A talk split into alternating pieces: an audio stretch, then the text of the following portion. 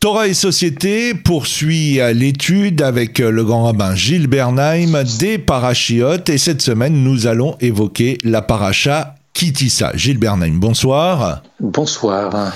La paracha de Kitissa est assez singulière. En fait, elle comporte un certain nombre de sujets variés qui, mis à part le fait qu'ils s'enchaînent chronologiquement, ne semblent avoir aucun rapport entre eux. On y parle du dénombrement des enfants d'Israël, de la fabrication de l'huile et du parfum saint, de la construction du tabernacle, du Shabbat, du Vaudor et des premières tables de la loi détruites et enfin des secondes tables. Alors commençons donc par le recensement et le don du demi-shekel. On traduit généralement kitissa quand tu feras le recensement des enfants d'Israël. Or, Rachi précise que le verbe veut dire ici recevoir, comme le traduit Onkelos, cela veut dire que quand tu voudras évaluer le nombre des enfants d'Israël, ne les compte pas par tête, mais reçois de chacun d'eux un demi-shekel, et quand tu compteras ces shekalim, tu connaîtras le nombre des membres du peuple.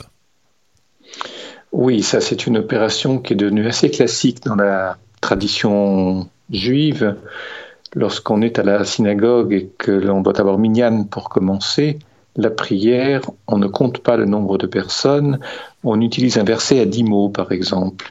Et donc on se rend compte si, en tournant le regard sur euh, chacune des personnes, si l'on a pu arriver jusqu'à la fin du verset. Ceci étant, compter c'est évidemment restreindre. Restreindre, c'est-à-dire chiffrer au sens de, non pas de donner une identité, mais de donner une fonction, une place dans un ensemble de fonctions. Chacun tient sa place dans l'ensemble des fonctions. Gilles Bernheim, euh, compter directement les enfants d'Israël ou compter les shekalim, euh, les, pièces que chaque enfant d'Israël donne, est-ce que c'est pas la même chose? Non, parce que les shekalim, c'est deux personnes. Un demi-shekel, pour faire usage d'un shekel, il faut deux personnes. Alors ça, c'est un enseignement qui est traditionnel. Il faut être deux pour faire quelque chose. Autrement dit, tout seul, on n'y arrivera pas. C'est l'esprit de collectivité, d'abord de dualité, puis de collectivité, de communauté qui est ici signifié par ce recensement d'un type très particulier. Mais dès que l'on parle de recensement, dès que l'on parle de compter, hormis l'histoire des deux, du demi-shekel, qui nécessite un autre demi-shekel pour qu'il en soit fait usage, euh, traditionnellement, lorsque l'on recense, ici c'est un demi-shekel, mais lorsqu'on recense des personnes, ce n'est pas bon signe dans l'histoire biblique. C'est qu'il va se passer quelque chose de... Ou bien il y a un risque de catastrophe, ou bien la catastrophe est déjà en cours. On ne recense pas on s'attarde sur les capacités de chacun, on ne les calcule pas, on les, on les je dirais, on, apprend à les, à les connaître, à les apprécier, à savoir quel usage faire des qualités, des compétences de chacune des personnes. Donc, compter, hormis l'histoire du demi-shekel, ne se fait pas. Alors cette paracha a ceci euh, de particulier, voire d'extraordinaire, c'est qu'il faudrait plusieurs émissions pour expliquer chaque sujet que nous venons de décrire, mais on va poursuivre avec euh, la fabrication du tabernacle. Lorsque Dieu dit à Moïse, va et parle à Bethsalel qu'il fasse le tabernacle, l'arche et les, ustensiles, Moïse alla dire à Bethsalel, euh, les choses, mais dans euh, l'ordre inverse, qu'il fasse l'arche, les ustensiles et le tabernacle. Et Betsalel lui répond, euh, depuis toujours, l'homme construit sa maison et seulement ensuite il y fait entrer les ustensiles, et toi tu me dis de faire l'arche et les ustensiles avant le tabernacle, mais où les ferais-je entrer? Peut-être le Saint béni soit-il t'a-t-il dit le tabernacle, l'arche et les, ustensiles. Et Moïse de répondre c'est juste, es-tu à l'ombre de Dieu pour que tu le saches? Il semble donc que Moïse et Betsalel avaient deux conceptions totalement différentes du rôle du tabernacle et de ses ustensiles. Oui, il peut être judicieux de... vous avez mentionné, vous avez prononcé le mot l'ombre du tabernacle déjà dans le tsel du nom Betzalel, l'image ou l'idée de l'ombre est présente. Il y a deux versions, plus exactement, il y a deux visions du monde. Celle de Moshe Rabbeinu, celle de Moïse, met la loi en avant. L'arche, c'est évidemment l'arche sainte avec son contenu, ce que seront les dix tables de la loi. Les tables, de la loi, pardon, les dix commandements, excusez-moi, qui sont dans les tables de la loi. Là, l'idée de la loi est première, autrement dit, la question n'est pas de savoir s'il faut construire une maison, la question est d'abord de construire ce qui va recevoir, ce qui va recueillir la loi et de manière à pouvoir l'étudier. À la limite, on n'a besoin que de ça, étudier. La loi, elle a subsisté à la destruction du temple. Et donc, euh, la loi est première, son espace est second. Ça, c'est l'idée de Moïse. Il est au Sinaï, il reçoit la loi, il veut que cette loi, au plus tôt, soit mise au contact d'Israël, et pour ce faire, qu'Israël puisse venir en un lieu où se trouve l'arche.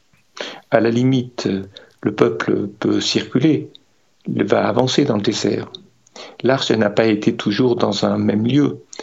Lorsque la conquête de la terre se fera, elle n'a pas été à Jérusalem tout de suite, ce n'est que beaucoup plus tard.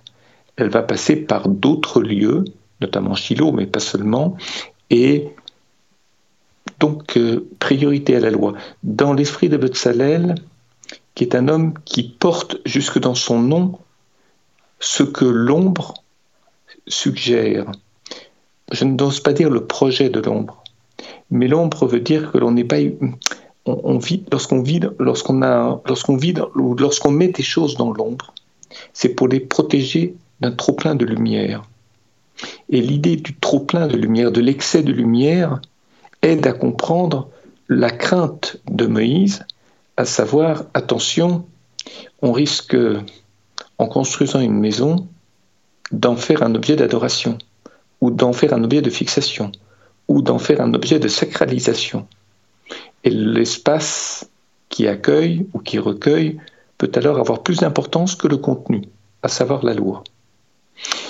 Je dirais que ce n'est que, enfin je dirais, d'autres commentaires disent que, ce celui que vous avez mentionné, disent que seul Betzalel était à même de préserver cette ombre afin de ne pas faire de la maison qui va recevoir notamment l'Arche Sainte, mais pas seulement, ne pas en faire une maison sacrée.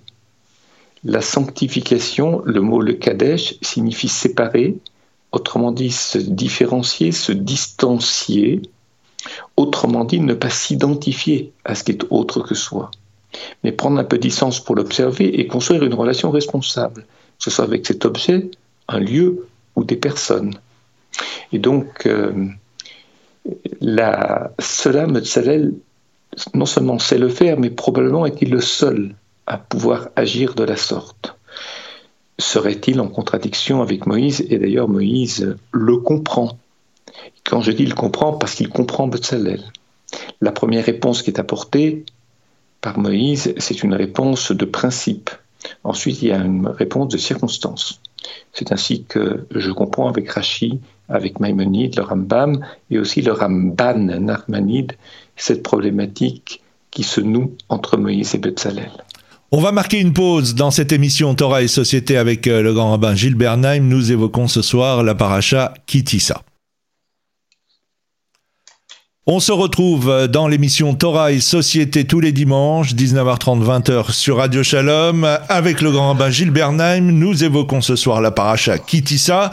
Alors, euh, nous avons parlé de Moïse, de Betzalel, du recensement. On va dire un mot sur le Shabbat évoqué dans cette paracha. On en a déjà parlé lors des dix commandements, mais cette fois, pour préciser que malgré la fabrication du tabernacle hautement saint, eh bien, le Shabbat, lui, reste inaltérable. Oui, il y a une proximité, une différence entre euh, le tabernacle et le Shabbat. D'abord, c'est vrai que les travaux qui sont interdits le Shabbat sont les travaux qui font vivre le tabernacle. Donc il y a un arrêt du tabernacle pour que le Shabbat puisse être. quand je dis un arrêt, un arrêt d'activité tabernacle. Alors il y a ce qu'on pourrait dire une symétrie inversée entre le tabernacle et le Shabbat. Ceci étant, le Shabbat est un temps de respiration. C'est le jour où Dieu se met en retrait du monde. Je parle dans la chronologie du récit de la création du monde. Se mettre en retrait pour permettre à l'homme d'être pleinement homme. Si Dieu ne se met pas en retrait, l'homme ne peut pas être pleinement homme. L'homme est, je dirais, il est submergé par la présence divine. Donc il perd son libre, il n'a pas de libre arbitre. Il est déterminé par la volonté divine en permanence. lorsque, après la sortie d'Égypte, durant la traversée du désert, s'inscrit ou se met en place puis en œuvre le projet du tabernacle, il faut se souvenir que lorsque l'on met l'accent, et je dirais lorsqu'on porte l'éclairage sur la construction du tabernacle, il est très important que le projet ne conduise pas à la sacralisation du tabernacle. Pour qu'il n'y ait pas de sacralisation d'un objet ou d'un lieu, il faut qu'il y ait sanctification de ce lieu. Le sacré et le saint sont deux choses très différentes ici. En français, ces deux termes sont souvent confondus. La, sacralisation, c'est en faire un objet. C'est la, fascination pour un objet ou pour un lieu. Lorsqu'on est fasciné, on perd son esprit de réflexion, de la capacité à observer, à comprendre, à se distancier, à bien différencier les choses. Parce que l'émotion nous guette. Le sacré génère de l'émotion. Et lorsque l'on sanctifie, au contraire, on élucide. Les lois de sanctification obligent toujours à prendre de la distance pour se remettre en question, pour changer son regard et pour recomposer les conclusions auxquelles on avait abouti, autrement dit, ne pas tenir une conclusion première pour acquise pour l'éternité. Je veux dire par là une conclusion première par rapport à une conclusion seconde, c'est lorsqu'il y a un petit événement qui est survenu entre-temps et qui fait que ce que l'on observe n'est plus tout à fait pareil. Vous savez, il suffit d'ouvrir un tout petit peu une porte pour créer un petit courant d'air, faire bouger les éléments d'un ensemble. C'est un exemple.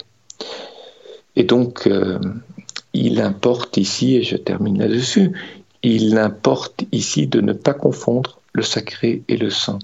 Et quand on parle du tabernacle, nécessairement on parle du Shabbat. Par crainte de la sacralisation du tabernacle, on insiste sur la sainteté du Shabbat. La paracha de Kitissa nous raconte les événements qui suivent le péché du Vaudor. Moïse descendit du mont Sinaï avec les tables de la loi. Puis voyant que le peuple juif euh, s'était mis à servir l'idole, il se plaça face à eux et euh, jeta les tables qui se brisèrent. Le Midrash raconte que Moïse regrettera euh, plus tard son geste, mais Dieu lui dit ne sois pas accablé. Les premières tables ne contenaient que les dix commandements, mais celles que je m'apprête à te donner, les secondes, auront une plus grande valeur. Le peuple juif recevra avec elles les lois, les Haggadot, le Midrash, la Haggadah et toute la Torah orale. Euh, Gilles Bernheim, pourquoi Dieu n'a-t-il pas inclus toutes euh, ces choses, toutes ces richesses dans les premières tables? Les premières tables de la loi sont, je dirais, sont terriblement exigeantes. Je ne parle pas du contenu, je parle de, des modalités, de l'esprit dans lequel elles sont données. Les premières tables de la loi, je veux prendre le problème à l'envers pour euh, ne pas simplement philosopher sur première et deuxième table de la loi. De quel droit euh, Moïse détruit-il les premières tables de la loi? Il craint que le peuple n'adore les premières tables de la loi comme ils adorent le veau d'or. Autrement dit, il a peur d'une sacralisation de la loi, d'une adoration de la loi. J'insiste sur le sacré différent du saint, nous l'avons évoqué tout à l'heure. Sacralisation, c'est le sacré. Et donc, euh, pour ce faire, il est obligé de détruire les premières tables de la loi, sinon, ce qu'il y a de plus précieux, de plus précieux devient objet d'idolâtrie. Si le plus précieux devient objet d'idolâtrie, qu'est-ce qui va rester? Alors, ça, c'est ce qui s'est passé la première fois. La deuxième fois, lorsqu'il redescend, il remonte, il redescend, il donne les deuxièmes tables de la loi. Que se passe-t-il? Ce sont des tables qui sont plus humaines. Mais les brisures des premières tables ne sont pas jetées. Elles sont préservées et mises dans l'arche sainte aux côtés des secondes tables. C'est important de s'en souvenir et surtout de comprendre l'enjeu d'une telle démarche. Parce que lorsqu'on garde quelque chose qui n'est plus, sans doute, on dirait dans le langage d'aujourd'hui, est une manière de prendre en compte que le travail du deuil ne se fait pas de manière rapide, de manière immédiate, mais que ça prend beaucoup de temps, et parfois énormément de temps. Les premières tables de la loi ont été écrites par Dieu. Vous savez, lorsqu'on nous donne une table de la loi écrite par Dieu, il y a un grand risque de confusion entre les tables et Dieu, c'est-à-dire entre le référent et le signe. Celui qui l'a conçu et l'objet réalisé. L'objet ne peut jamais faire l'objet d'une, euh, ne peut jamais être source d'adoration. Est-ce que Dieu peut l'être? Je dirais, je devrais d'abord dire non, parce que tel que nous adorons quelque chose, c'est au travers de quelque chose qui, relève de la représentation, quelque chose que l'on peut s'imaginer, Or, Dieu échappe à toute représentation, par définition. Nous le savons notamment par le deuxième des dix commandements. Qu'est-ce que l'on peut faire avec Dieu? Dieu ne dit rien de lui-même. Il dit à l'homme, par la Torah, ce que l'homme doit faire. Il n'y a pas d'ontologie biblique. On ne sait pas quelles sont les intentions divines, le projet divin son l'essence divine. Les théologiens du Moyen Âge se sont cassés les dents là-dessus. Théologiens juifs, théologiens musulmans également. Donc euh, tout ça est très compliqué. Les deuxièmes tables, je ne dis pas qu'elles sont plus importantes, elles sont plus humaines que les premières tables, à condition que les brisures des premières accompagnent, mhm. c'est-à-dire que l'on se souvienne avec tristesse que de ce qui avait été, mais qui ne s'est pas réalisé, ou ce qui aurait pu être, mais qui était trop difficile et qui ne s'est pas réalisé. Ça, c'est très important. Sinon, on peut se contenter de lois un peu plus, exprimées de manière un peu plus humaine, dans un, dans un langage ou avec des codes qui sont plus faciles d'accès, mais la facilité peut conduire, je ne dis pas à l'ignorance, mais en tous les cas à une certaine indolence. Euh, en fonction de ce que vous avez dit euh, sur euh, la sacralisation des objets, on comprend, on comprend beaucoup mieux maintenant pourquoi on ne retrouve pas l'arche d'alliance? Parce que l'arche d'alliance, qui contiendrait les premières tables et les secondes, plus le bâton d'Aaron, plus peut-être d'autres choses que l'on ignore, pourrait devenir alors là plus qu'un objet d'adoration, plus qu'une idole. Oui, le prophète qui a fait face à la je dirais, avec le plus d'efficacité, mais aussi de violence, euh, à la dérive royale dans les livres euh, de Samuel, dans le livre des rois, c'est le prophète Élie, Eliaou Navi. Et on ne sait pas où il est enterré, il est, monté au ciel. Autrement dit, une telle force de prophétie qui, qui par ailleurs, force qui s'expose publiquement, qui donne lieu à des observations. De Ça ne s'est pas fait en secret, le prophétisme d'Élie.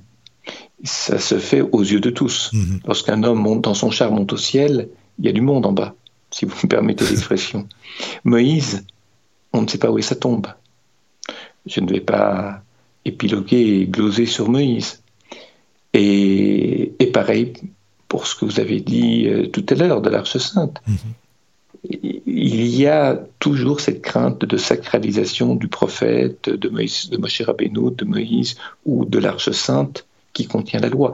C'est-à-dire que l'on en arrive à sacraliser ce qui n'est en fait que l'enveloppe de l'objet saint, c'est-à-dire la loi. Alors, sur les premières tables, on apprend par ailleurs, c'est ce que dit la tradition juive, qu'elles étaient écrites sur les deux faces. Euh, et on, sait ce qui avait écrit euh, de l'autre côté? Écoutez, on le sait sans doute, mais euh, les sources, les textes que j'ai pu lire à ce sujet ne sont pas clairs pour moi. J'ai peur de projeter mes propres interprétations sur les commentaires rabbiniques, et de cela, je me garde dans un enseignement public à la radio. L'endroit et l'envers, c'est pas qu'on n'avait pas une deuxième feuille, comme on dit en écriture, euh, pour euh, rédiger la suite, et qu'on aurait utilisé l'envers de la feuille pour euh, terminer cette écriture. Je pense beaucoup plus à la lumière et à l'ombre, dont on a parlé tout à l'heure à propos de Betzalel, au sujet de Betzalel. Certains commentaires, mais plus, je dirais, de tendance kabbaliste, voient dans l'envers l'ombre de l'endroit ce qui, ne met pas les deux écritures, je dirais, dans une même perspective et surtout dans, un même projet, dans une même réalité. Je m'arrêterai là. Je, lumière, excès, disons, luminosité et ombre me suffisent. Mhm. Et c'est ce que je comprends le mieux, en tout cas. Alors, restons sur, euh, sur cette image d'ombre et de lumière. Pourquoi le rayonnement de gloire fut-il conféré à Moïse précisément lors du don des secondes tables, sachant que Moïse avait déjà été exposé à la révélation euh, divine lors du don des premières tables, mais euh, au moment de la sortie d'Égypte, le buisson ardent, euh, Moïse est en contact avec Dieu depuis, depuis un, long moment avant, avant les secondes tables. Écoutez, certains commentaires donnent une réponse historique. Je pense à Rabbi Yehuda Levi, à Narmani, à Ramban et d'autres encore. Lors des premières tables, qu'est-ce qui s'est passé au moment des premières tables? Qu'est-ce qui fait que le peuple a construit un veau d'or Il y a toute une, littérature dans le Midrash qui suggère que Moshe Rabbeinu est resté un tout petit peu plus longtemps sur le Sinaï que le temps qu'il avait annoncé, à savoir 40 jours et 40 nuits. Il est resté 6 heures de plus. Cela se joue sur la décomposition du mot bo-shesh, qui veut dire la gêne, la honte. Et ça provoque de la gêne, ça provoque de la honte, que ce soit pour Moïse qui est honteux du comportement d'Israël ou de la gêne dans le mode de fonctionnement d'Israël que de savoir Moïse absent. De fait, ils accordaient à Moïse une importance prépondérante, certes, mais excessive. Regardez ce que dit le texte. Lorsqu'ils construisent un veau d'or et qu'ils dansent autour, ils construisent un objet qui est censé être ce qui a favorisé la sortie d'Égypte. Autrement dit, ils accordaient à Moïse une, je dirais, une, réussite dans la sortie d'Égypte. Si le peuple d'Israël est sorti d'Égypte, c'est uniquement, et nous le disons, nous l'enseignons, nous le répétons à Pessah lors du Seder, ça relève de la seule volonté divine. Il y a quelque chose de miraculeux dans la sortie d'Égypte. Ce n'est pas Moïse qui a provoqué la sortie d'Égypte, il l'a accompagné, il a suivi les ordres divins, il a fait ce qu'on lui demandait de faire et il l'a fait excellemment. Mais ce n'est pas lui qui a pris l'initiative de faire sortir d'Égypte et qui a favorisé l'ouverture des portes de l'Égypte. De fait, euh, il y a une erreur dans le raisonnement d'Israël. Le peuple pense que Moïse a collaboré à la sortie d'Égypte. Et ça, ils avaient une bonne raison de le croire. Ce n'est pas simplement euh, parce qu'ils n'ont pas réfléchi. Parce que lorsque Dieu a dit à Abraham, que sa, descendance serait esclave en Égypte, il a donné un certain nombre d'années. Il a cité un chiffre qui suggérait que ce peuple allait rester 400 ans en Égypte, au moins. De fait, ils ne sont pas restés aussi longtemps dans la mesure où, entre le moment où a commencé l'esclavage et la fin, il ne s'est pas passé 400 années, ni 400, ni 430 ans. C'est passé moins Alors, qu'est-ce qui a fait que le temps s'est raccourci? C'est un enseignement qui est très classique et qu'on délivre souvent, à savoir que pourquoi la descendance d'Abraham sera esclave en Égypte? C'est parce qu'elle doit apprendre à vivre là où le projet religieux d'Israël est impossible. Pour des raisons que je n'explique pas ici, le projet de civilisation de l'Égypte non seulement contrarie, mais rend impossible le message que les patriarches transmettaient de génération en génération. Pas de manière brutale, mais progressive. Il s'éteint de lui-même. Donc la question est de savoir si dans un tel contexte, il peut subsister une identité patriarcale, c'est-à-dire monothéiste. Patriarcale, matriarcale, donc monothéiste. Or, Abraham, il n'est pas descendu. Abraham, il a, il s'est comporté, et Isaac également, et Yaakov également, se sont comportés comme s'ils étaient esclaves en Égypte.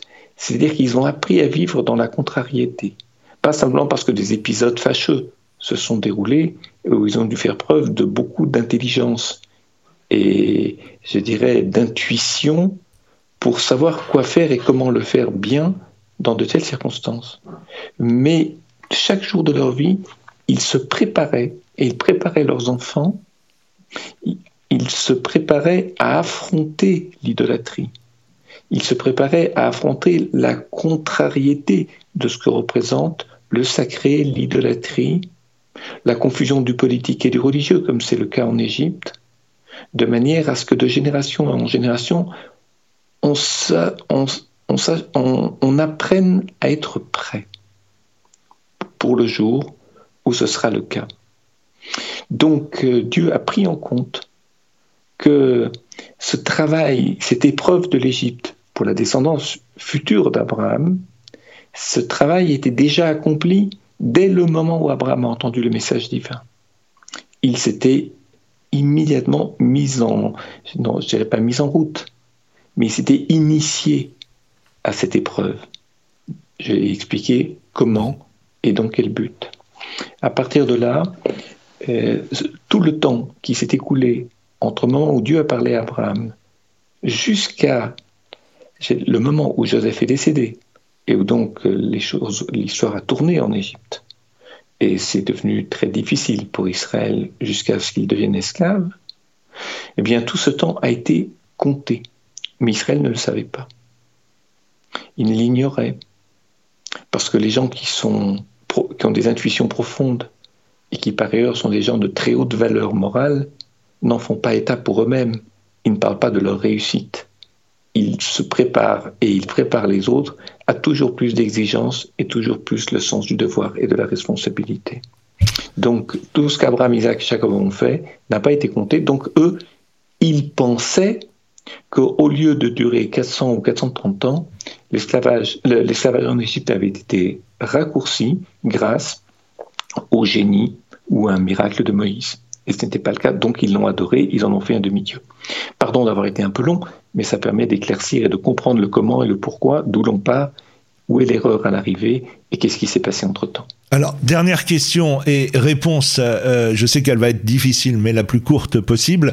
Euh, vous nous disiez tout à l'heure qu'on on ne sait rien de l'essence de Dieu, on ne sait rien de, euh, de ses intentions, et pourtant, dans cette paracha est révélé les 13 attributs de Dieu. Oui, mais les 13 attributs divins, il favorise, je dirais, une mécanique de raisonnement. C'est-à-dire que ce sont des anthropomorphismes. Et sans anthropomorphisme, l'humain ne peut rien comprendre. Si on me dit que Dieu est miséricordieux, j'apprends que je dois être miséricordieux à l'image à l'image de ce que Dieu est. Alors maintenant, il y a des gens qui pensent que Dieu, c'est quoi? C'est une, deux, trois, jusqu'à treize euh, attributs, donc treize vertus divines.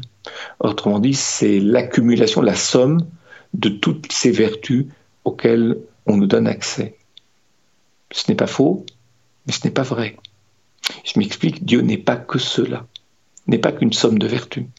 Sinon, Dieu se réduirait à une théologie morale.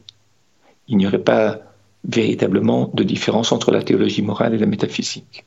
Là, c'est un petit peu plus compliqué, n'entrons pas dans des concepts philosophiques, surtout lorsqu'il faut être court mais bref et clair. Donc, il y a une part autre, une altérité divine qui n'est jamais réductible à quelque chose que l'homme peut dire ou se représenter.